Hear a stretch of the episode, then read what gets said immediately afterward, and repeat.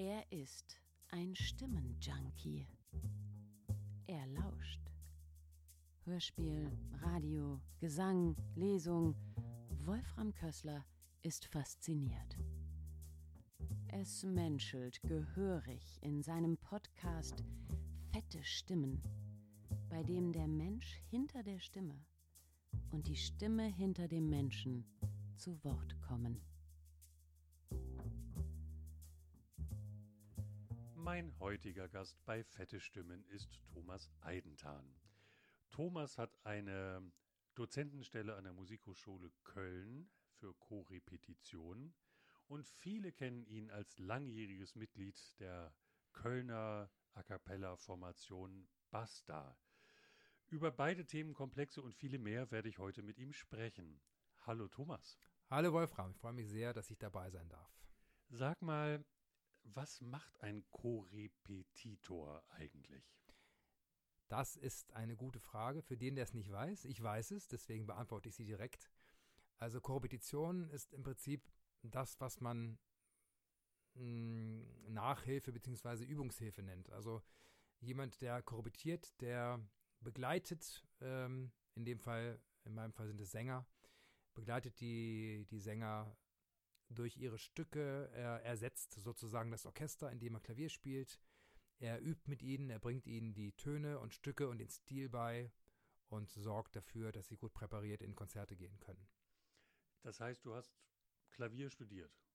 Ich bin Pianist, habe das studiert und habe mich aber auch immer sehr viel mit Stimme beschäftigt. Da kommen wir ja gleich noch dazu. Und ein Korrepetitor sollte natürlich nicht nur Klavier spielen können, sondern auch ein bisschen mit den Stimmen arbeiten können. Nicht unbedingt technisch, aber doch stilistisch, ähm, damit er ja noch ein bisschen mehr tun kann als nur Töne pauken. Du hast ja selber sängerische Erfahrung.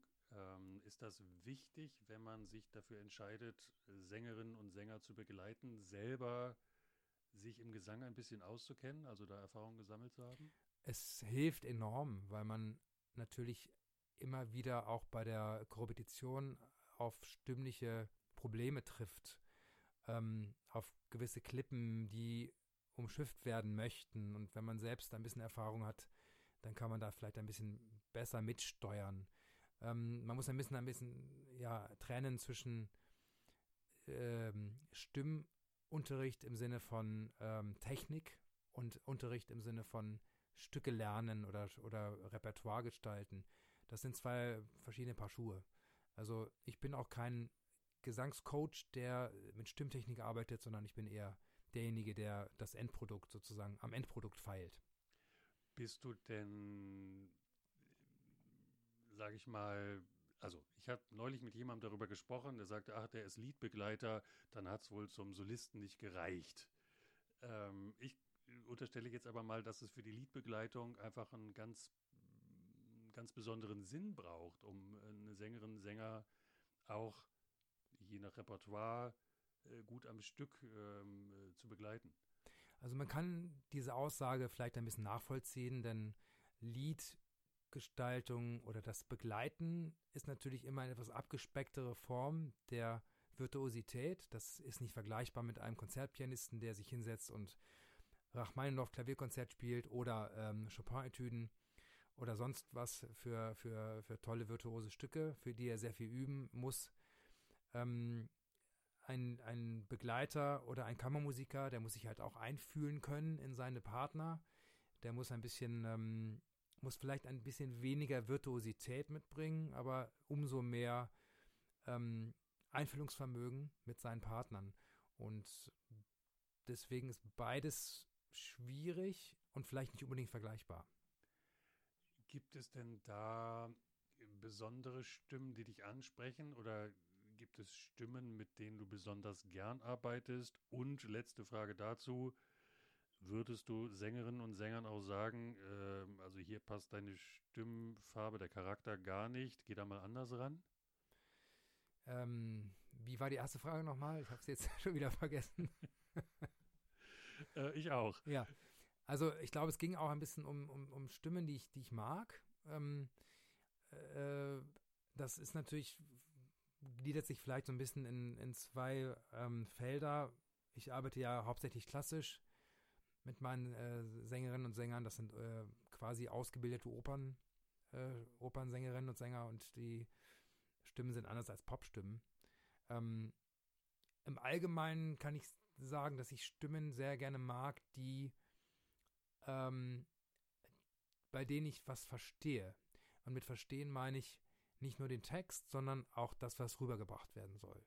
Und da ist mir eigentlich auch ziemlich egal, ob die Stimme jetzt perfekt ist oder ob sie einen ganz besonders tollen Ambitus hat, also das heißt, dass, dass sie durch viele Oktaven durchgeht oder dass sie ganz besonders äh, ähm, smart ist oder, oder, oder sehr rau oder sonst irgendwas, das ist für mich nicht entscheidend.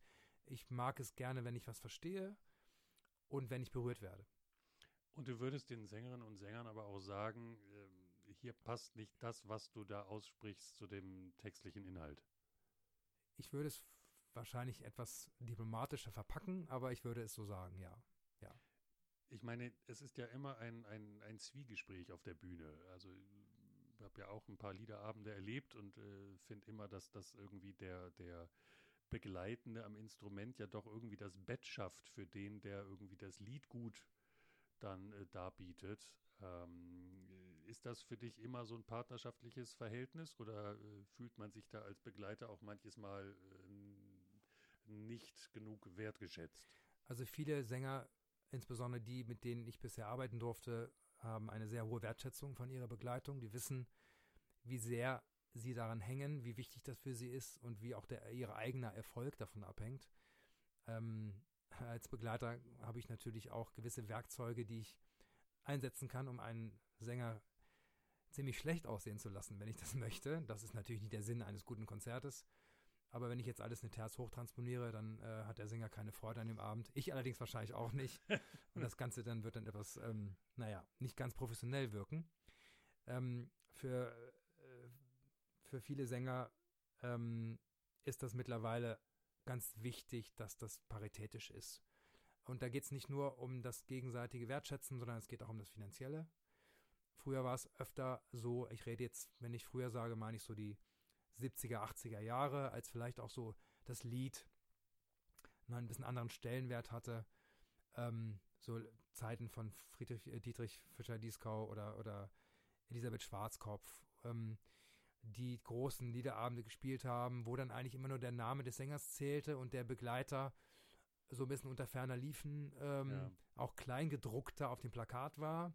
Das war damals so üblich. Mhm. Mittlerweile findet man die Begleiter eigentlich mindestens genauso groß gedruckt auf dem Plakat. Was mir immer auffällt, dass, dass viele Sängerinnen und viele Sänger, also jetzt im Profibereich, mit immer den gleichen Namen arbeiten. Also das ist ja dann wirklich, also schon fast ein Duo, das da auftritt weil man sich auch vertraut, glaube ich, ne? weil man ganz genau weiß, wie der andere reagiert in bestimmten Momenten. Man lernt sich ja kennen durch die Musik und auch Vertrauen, absolut. Und wenn ich einen guten Begleiter oder auch einen guten Sänger habe, dann halte ich an dem fest. Ist ja ganz klar.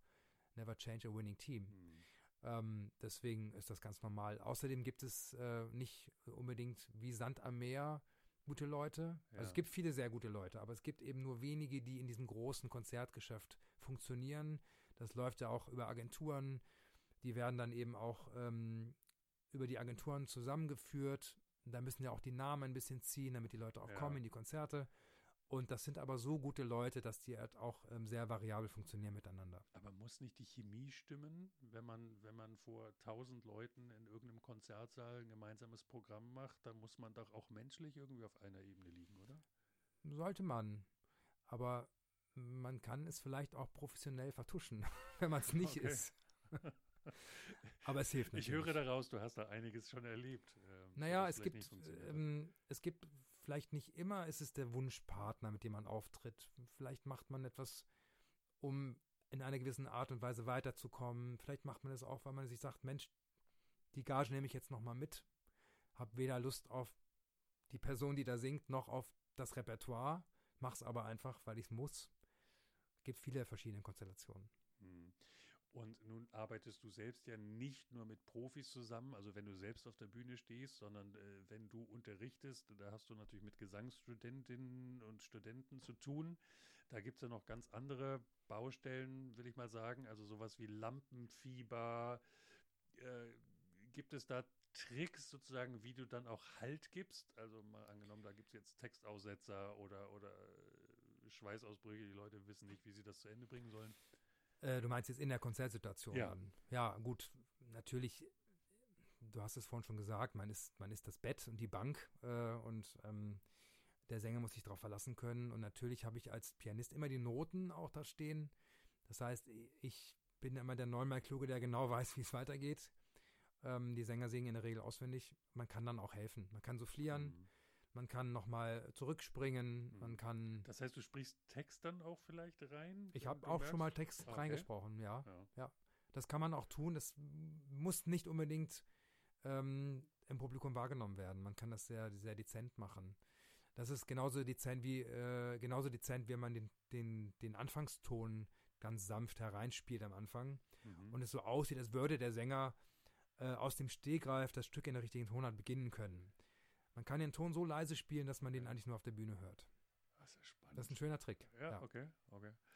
Und ähm, hast du da ein Lieblingsrepertoire? Gibst du, äh, gibt's eine Literatur, die du mit Sängern und Sängerinnen, also wo es dich mehr reizt? Also ich bin ein ganz großer Freund des, des deutschen Kunstliedes. Das heißt Schubert, Schumann, Brahms, Wolf, Strauss, Löwe. So die großen äh, Komponisten. Und ähm, da mag ich einfach, äh, ich mag die, die, die Art der Musik, die Eigenständigkeit des Klaviers in Bezug auf die, die Stimmen. Also man muss ja dazu sagen, dass sich also spätestens mit Schubert äh, das Klavierlied auch verändert hat, indem es der Klavierpart eigenständiger geworden ist. Der hat selbst was zu sagen. Der ist nicht nur Mhm. Begleitung Ja, und hat eigene Melodien, hat Gegenmelodien. Es gibt manche Stücke, zum Beispiel von Richard Strauss, die bestehen äh, zu mehr als 50 Prozent aus Klavier. ja. Also ich meine jetzt nicht, äh, also sowieso 50 Prozent mehr von, von den Tönen, aber Ja. auch von der ähm, Verteilung. Also das Klavier spielt mehr als die Hälfte der Zeit alleine. Das Mhm. meine ich damit. Ja. Und das, ähm, da brauche ich ja gar keinen Sänger für. Gut, nun hat das für Sängerinnen oder Sänger mitnotiert, aber äh, die Wertigkeit des Pianisten oder der Pianistin ähm, kommt da mehr zur Geltung. Ganz Das, genau, äh, ja. Und ähm, ist, ist, wie, wie kommen denn sozusagen, suchst du dir die Sängerinnen und Sänger aus, wenn du jetzt selber Konzertprogramme machst oder ähm, wirst du angerufen, ich suche jemanden und dann lernt man sich erstmal kennen und guckt, ob das passt oder nimmt man sozusagen, ist die Auftragslage so, äh, wenn du eine Anfrage kriegst, kannst du mich begleiten, ähm, dass man automatisch Ja sagt? Automatisch würde ich, glaube ich, nie Ja sagen. Ähm, das, dazu bin ich zu alt und äh, das ist mein Leben zu kurz für. Ähm, damit möchte ich mich nicht, ähm, nicht stressen. Aber ich habe ein bisschen das Glück, dass ich mir das aussuchen kann.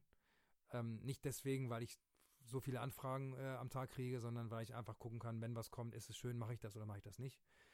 Mm, man muss dazu sagen, dass dieser, dieser Konzertstrang ein sehr, ähm, ja, wie soll ich, wie komme ich aus dieser, aus diesem äh, Satz raus? Also ich, nicht Konzertstrang ist das falsche Wort. Dieser Ast der Musik ist dünn. Also es gibt einfach auch nicht so eine hohe Nachfrage Ja. es gibt auch nicht so eine, ähm, es bleibt Sparte. Mhm. Und das Publikum verändert sich auch nicht wirklich hin zu jüngeren Leuten. Wenn ich einen Liederabend mache, dann gucke ich in der Regel auf ein weißes Feld. Mit einem weißen Feld mache ich viele graue Haare. ja. Also ich, ähm, da hat sich leider ein bisschen was äh, festgesetzt und es stirbt ein bisschen aus.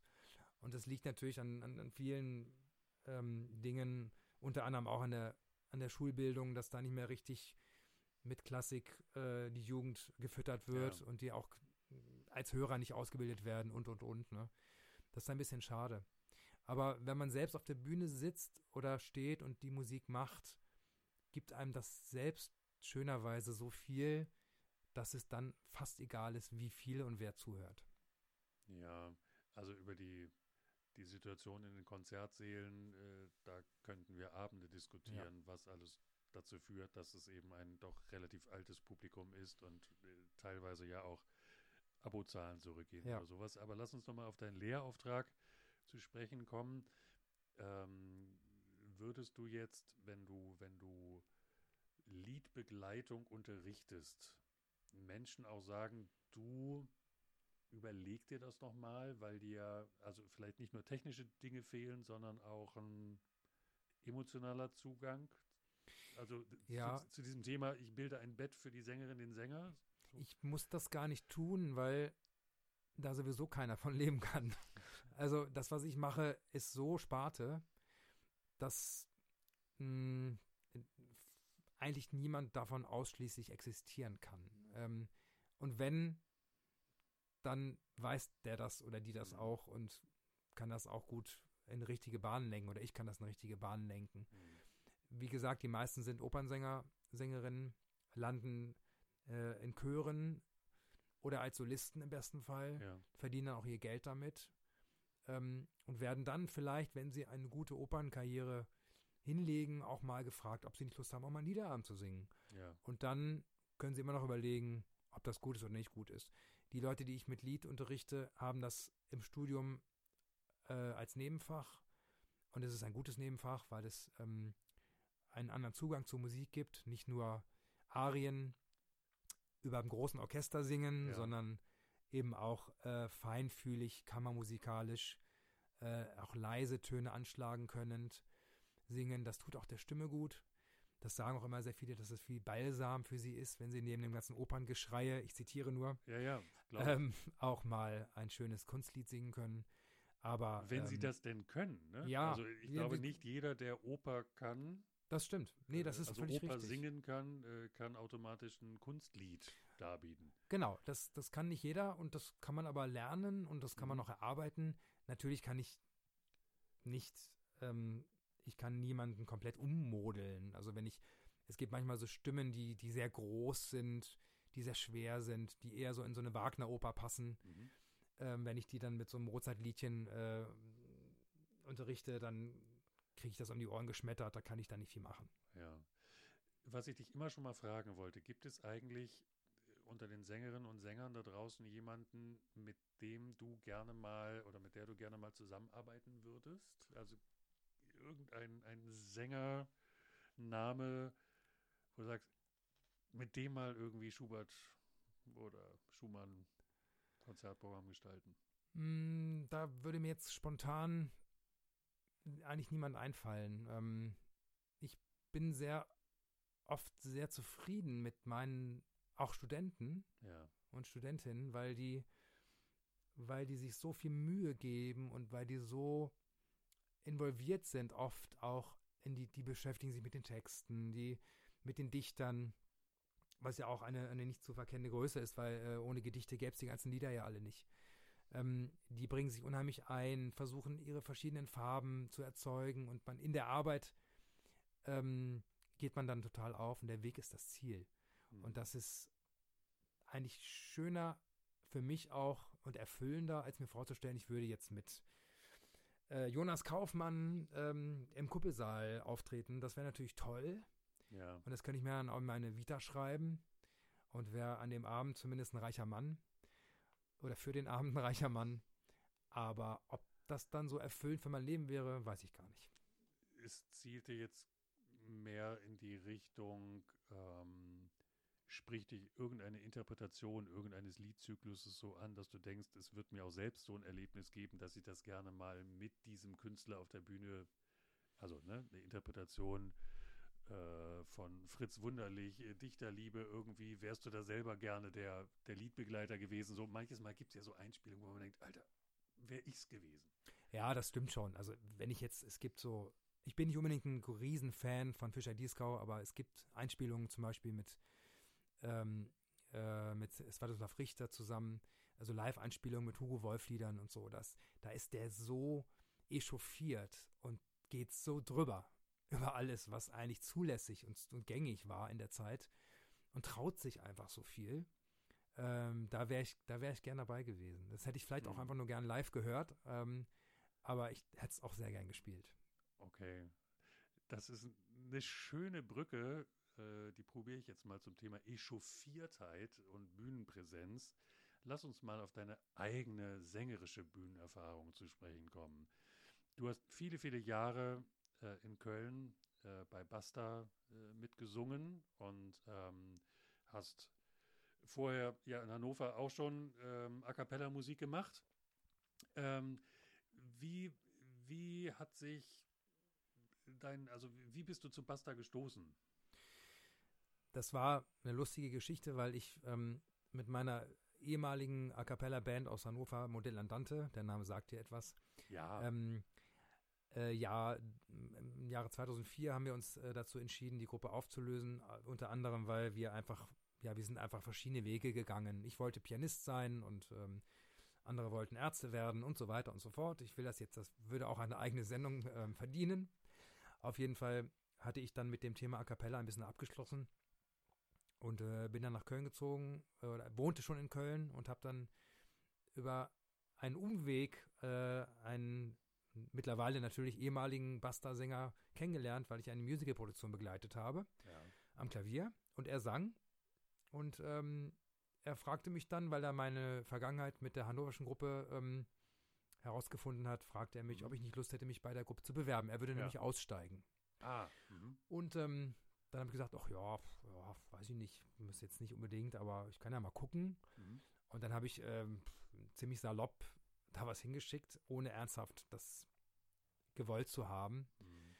Ja, und dann bin ich eingeladen worden zum Casting. Und dann habe ich natürlich gebrannt. Also wenn ich, wenn Ja. ich zu einem Casting eingeladen werde und es kriegen soll, dann, dann wollte ich es auch. Man muss ja dazu sagen, dass Basta zu dem Zeitpunkt schon, also jetzt nicht mehr jede Gießkanne bespielt hat, sondern schon irgendwie in bestimmten Regionen Deutschlands die großen Hallen gefüllt Ja, hat. das ne? stimmt. Also, es, Ja, der waren also Casting passt hier. waren Ja. richtig. Mhm. Es gab ein Casting, da waren auch nicht nur die Gruppe dabei, da war die BMG dabei, also Sony BMG, das Plattenlabel, das, Mhm. die hatten einen Vertrag.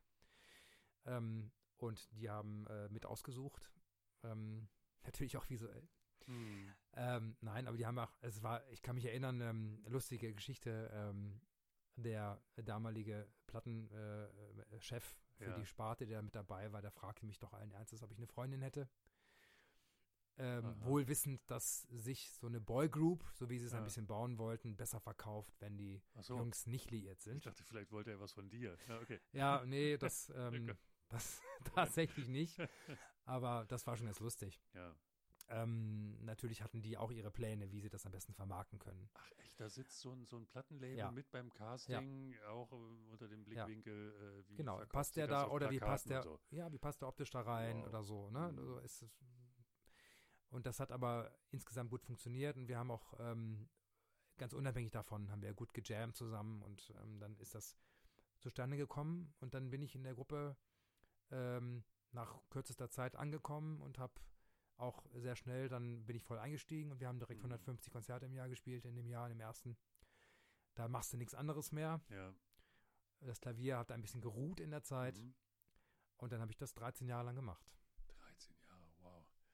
Und war dir, als du dieses Casting gemacht hast, die Chemie zu den anderen Sängern wichtig? Oder hast du gesagt, Hauptsache, ich kriege diesen Job und das, alles andere wird dann schon irgendwann funktionieren? Man muss doch menschlich auch irgendwie zusammenpassen. Ja, das war natürlich ganz wichtig. Wir haben ja auch, ähm, also es ging in dem Moment tatsächlich nicht so richtig, weil es war alles zu kurz und es ging so schnell. Aber wir haben uns natürlich eine, eine sechsmonatige Probezeit gegeben, gegenseitig, um zu gucken, wie passen wir überhaupt zueinander. Oder finde ich den, kann ich den einen irgendwie überhaupt nicht ausstehen oder, oder die mich nicht oder wie auch immer.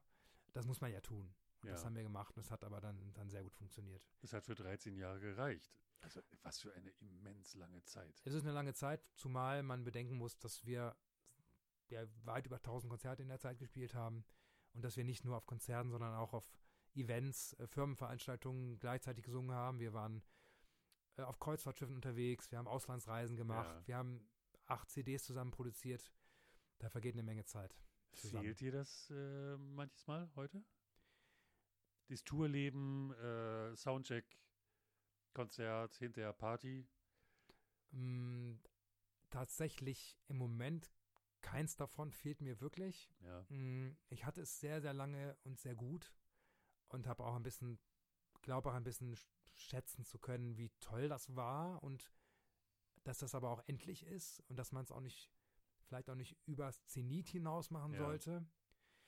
Und der Zeitpunkt aufzuhören war der richtige, Ja. aus verschiedenen Gründen. Ähm, deswegen ähm, trauere ich dem nicht hinterher. Gibt es denn so ein Bühnenerlebnis, wo du sagst, da bin ich unsagbar dankbar, es erlebt zu haben mit Basta? Also gut, es gab natürlich die großen, die großen Erinnerungen an die großen Auftritte, ähm, wie zum Beispiel ähm, beim Weltjugendtag vor 100.000 Leuten. Äh, gut, das war kein eigenes Konzert, aber wir standen vor dieser, auf dieser Wiese und die, haben die diese. kamen alle zufälligerweise vorbei, oder was? Naja, der Die Papst war ja irgendwie auch in der Papst. Nähe. So.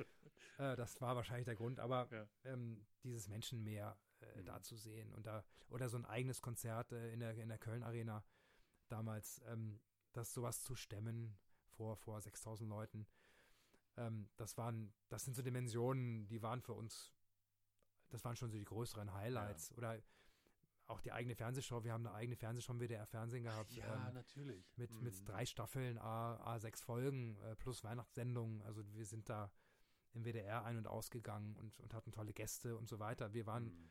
eigentlich so, so im Promi-Status, ne? Ja.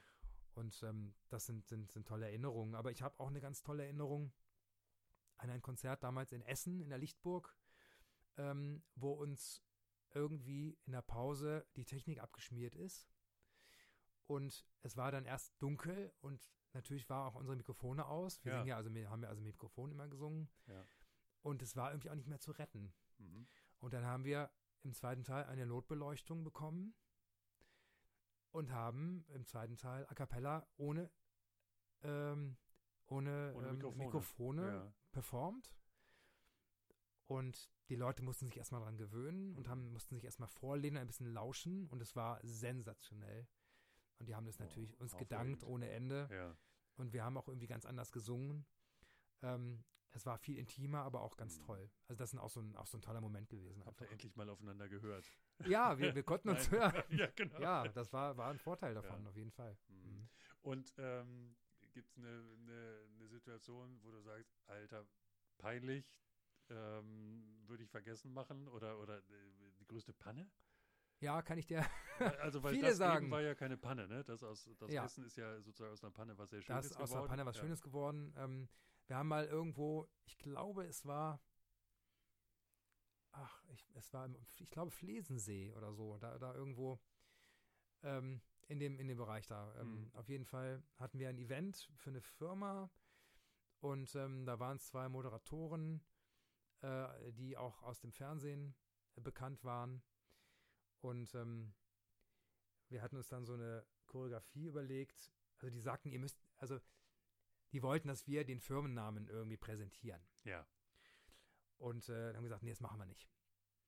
Weil wir wollten uns da nicht hergeben für. Mhm. sind ja keine laufenden Plakate. So. Ja. Und haben gesagt, ja, okay, aber wir wollen sowas Visuelles und so. Und dann macht doch, Mensch, ihr seid doch fünf Leute, äh, ihr heißt doch Basta, dann macht doch, dann präsentiert euch doch als Gruppe. Ja. Und dann ähm, haben wir gesagt, naja, hm, das finden wir doof, aber naja, irgendwie, ja gut, es gab auch viel Geld, haben gesagt, na machen wir es halt. Und dann haben wir uns jeder einen Buchstaben auf den Rücken kleben lassen und ähm, haben dann performt und haben uns dann auf ein Zeichen alle umgedreht. Und ähm, Ja. dann stand da irgendwie Upstar oder sowas, ne? Falsche Reihenfolge. Ja. Großartig. Und dann sagte der, und das Schlimmste war, dann sagte der Moderator, naja, das üben wir dann wohl noch mal, was? Mhm. Auf der Bühne. Und dann waren wir so sauer drüber, weil das Ja. er uns dann noch bloßgestellt Das hat. ist Das war wirklich ja. nicht schön. Deswegen sage ich auch den Namen dieses bekannten Fernsehmoderators nicht. Ähm, auf jeden Fall, das war so ein Moment, wo wir, wo wir hinterher rausgegangen sind, haben irgendwie unseren Backstage-Bereich äh, mehr oder weniger nicht zerlegt, aber wir waren richtig wütend. So. Ja. Und dann sind wir direkt abgereist.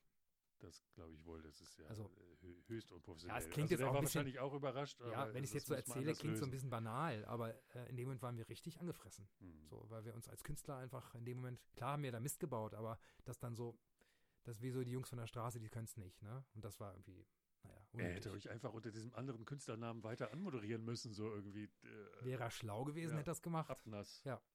ja, genau. genau. Upstar, okay. ja. Thomas, lass uns mal darüber sprechen. Du hast es ja eben schon so ganz charmant äh, im Nebensatz gesagt. Ähm, nach 13 Jahren bist du ja dann irgendwie auch ähm, ausgestiegen aus dieser Band. Ähm, warum?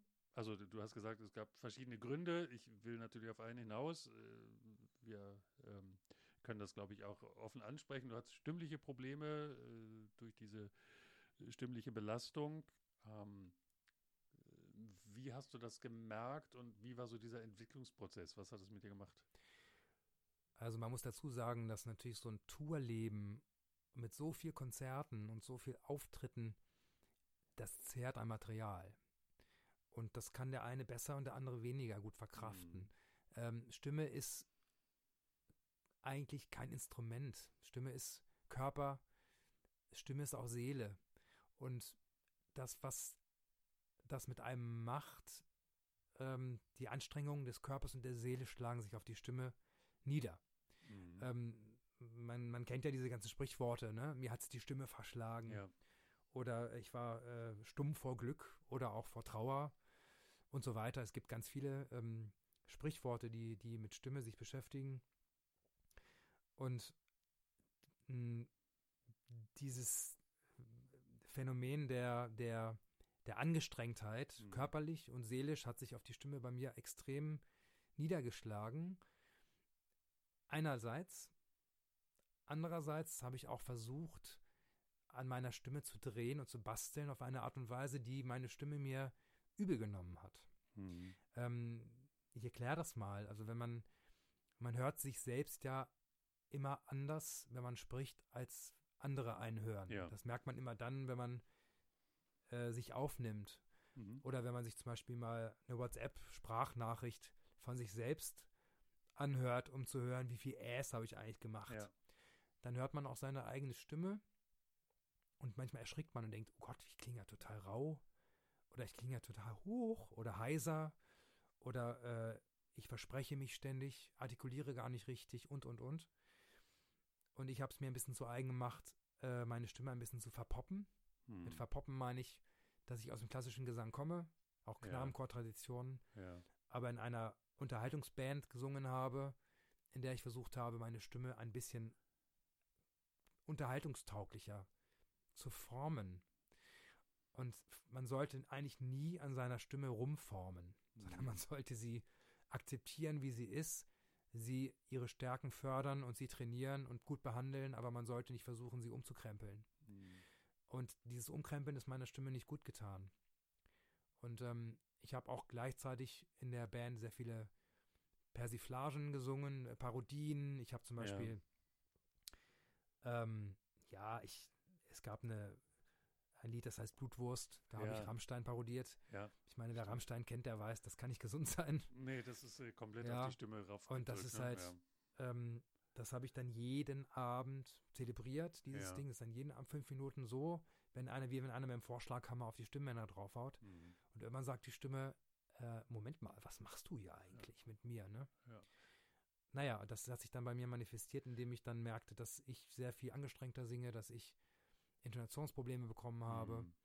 und dass ich einfach auch in der Arbeit mit meinem damaligen Stimmtherapeuten zu dem Schluss kam, dass ein Weitersingen in der Art und Weise mir mehr schadet als nützt. Mhm. In allen Bereichen. Und ähm, weil es dich auch psychologisch unter Druck setzt. Dann natürlich, wenn man, ja wenn man in, quasi in Panik auf die Bühne geht, weil man nicht weiß, wie die Stimme anspricht. Absolut. Hm.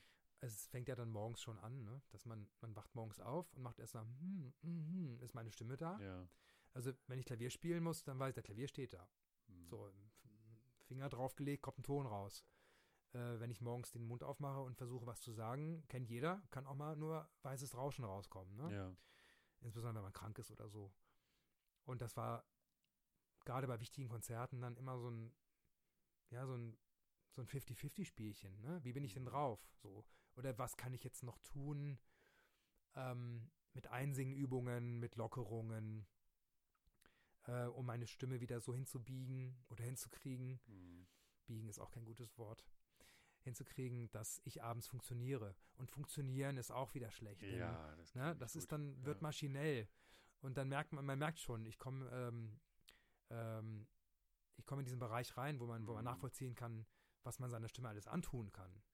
Und wenn man dann auch den Eindruck haben muss, dass es dem Publikum auffällt, vielleicht. Also ich, ich ja. kann mich an ein Buster-Konzert erinnern, das war irgendwo in der bayerischen Provinz, äh, wo wir uns angeschaut haben, also ich war mit ein paar Freunden da, ähm, wo wir, die wir dich ein bisschen kennen, dachten, es geht dem nicht gut. Genau. So, und, und dann stellt man vielleicht auch noch fest, äh, da übernimmt ein anderer Sänger äh, Thomas Part gerade im Bereich der Liedstimme. Ja, genau. Und man will ja dann auch nicht mit Improvisation über, sich über Wasser Ja. halten. Ne? Ja. Und das merkt vielleicht auch gar nicht dann so der nicht geschulte Zuhörer, Hm. aber unterbewusst vielleicht schon. Ja. Und du hast dich dann in stimmtherapeutische Behandlung begeben. Ja, ich habe das gemacht und das hat auch äh, ganz gut funktioniert, aber es, ähm, ich habe einfach gemerkt, dass dieser Weg viel zu lang ist Hm. und dass der vor allen Dingen nicht unterbrochen werden darf durch ständiges Konzertieren, indem ich wieder alte Muster bediene. Hm. Wie wenn einer zum Beispiel jetzt ähm, neu laufen lernt, dann kann er nicht immer zwischendurch noch einen Marathon machen auf, auf die alte Art und Weise. Dann wird er niemals in der neuen äh, Gangart funktionieren können. Oder das wird viel zu lange, ewig dauern. Ähm, und äh, wie so schlechte alte Gewohnheiten, ähm, die muss man, das dauert lange, bis man die so drin hat. Und dauert mindestens genauso lang, bis die wieder verschwunden sind. Und deswegen muss man sich dafür leider Gottes, äh, habe ich dann auch damals gedacht, viel Zeit geben. So. Hm. Und das heißt nämlich nicht nur Wochen oder Monate, sondern Jahre. Und manch einer braucht dafür vielleicht sein, sein halbes Leben, um wieder mal so zu fühlen, wie er mal fühlte. Ich kenne viele Geschichten auch von klassischen Sängern, die ihre Stimme verloren haben, die von einem Tag auf den anderen nicht mehr singen konnten. Das ist aber dann eine mentale Ja, Geschichte. mental, Ja. rein mental. Da war physiologisch alles in Ordnung. Hm. Und ähm, die mussten einfach wieder lernen, wie sie, wie sie, ja, wie sie ganz von alleine wieder singen, wie so ein Kind. So ein Kind singt auch einfach so, Hm. weil es nicht darüber nachdenkt. Und man kann es auch mit Fahrradfahren vergleichen. Also wenn ich jetzt zum Beispiel, wenn ich zu viel denke, dann geht irgendwann nichts mehr. Also man kann mal versuchen, auf dem Mhm. Fahrrad drüber nachzudenken, was mache ich eigentlich gerade? Ich lenke, Äh, ja. mit beiden Mhm. Händen, meine Füße machen eine Drehbewegung, mein Kopf sitzt gerade, ich gucke nach vorne, ich darf links und rechts nicht hinfallen Gleichgewichtssinn, ja. und so weiter und so fort. Dann irgendwann wird man anhalten und denken, oh, ich kann gar kein Fahrrad mehr. Ne? Ja. Ja. Nun glaube ich, da, also finde das toll, dass du da so offen drüber sprichst, wie wird, also ich glaube, dass da ganz viele Sänger draußen sind, die aufgrund ihrer stimmlichen, also der, der, der Ansprüche an die Stimme und dem, dem regelmäßigen Bühnenleben, sei es stromverstärkt oder nicht verstärkt, ähm, auch Probleme haben mit der Stimme. Welche Tipps oder Erfahrungen magst du da mitgeben oder Ratschläge erteilen?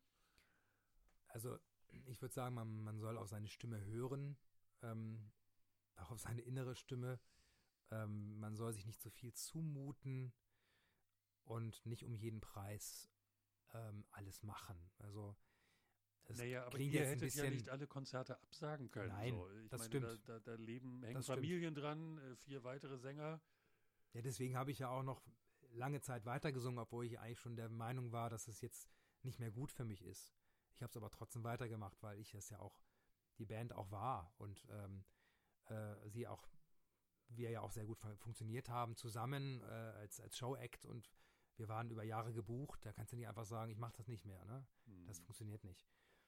Das hätte vielleicht schon irgendwie funktioniert, aber ähm, das wäre wär für alle ganz, ganz schwierig geworden. Ähm, ich, also mein größter Tipp wäre, dass man seine Stimme so akzeptiert, wie sie ist, dass man nicht ähm, versucht, irgendwas zu künsteln mit sich.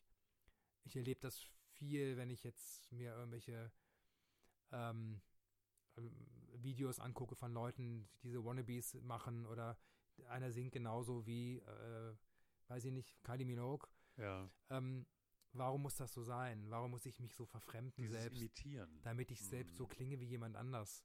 Oder wie meine Idealvorstellung klingen müsste? Tue ich dann nicht vielleicht viele Dinge, die mir langfristig schaden? Hm.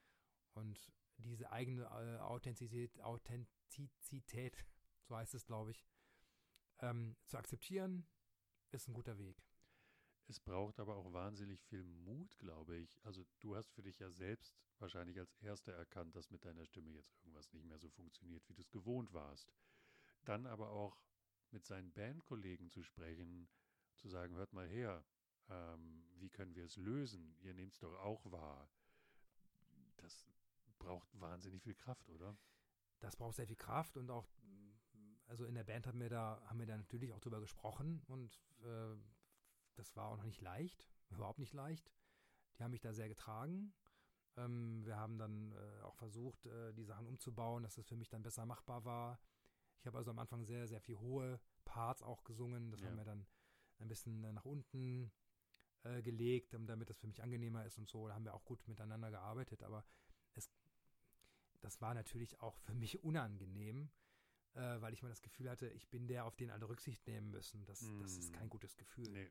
Wie wenn einer in der Fußballmannschaft äh, langsamer läuft als alle anderen und die deswegen dann den Ball zurückspielen müssen. Es muss ein unfassbarer Druck sein. Das war ein Riesendruck, absolut, ja. Und das, das hat natürlich nicht dazu beigetragen, dass es besser wurde. Hm. Da gab es nur den Cut. Da konnte man nur sagen, jetzt ganz weg damit, Ja. ähm, weg vom Gesang, erstmal ausruhen, erstmal gar nicht drüber nachdenken äh, und das langsam wieder äh, in Form bringen. So. Ich ich habe das in, einem- in einer sehr, sehr guten Erinnerung, äh, jetzt mal abgesehen von dem, von dem Ende vielleicht, wo es mit Ja. der Stimme nicht mehr so gut lief, aber ähm, der Großteil äh, ist doch eine fantastische und tolle äh, Karriere gewesen mit der Band und das wird immer so bleiben in meinen Erinnerungen. Ach, schön, wenn, wenn du das so äh, abhaken kannst, sagst, es Absolut, war einfach eine, eine, ja. eine geile Zeit. Ja. Ich danke dir sehr, dass du heute hier gewesen bist und äh, uns äh, aus deinem Leben erzählt hast Ja, und auch sehr sehr, sehr offen äh, über bestimmte Situationen in deinem Leben gesprochen hast. Danke dir. Ich wünsche dir alles Gute Vielen und Dank dir bis auch. bald. Bis bald. Tschüss. Danke.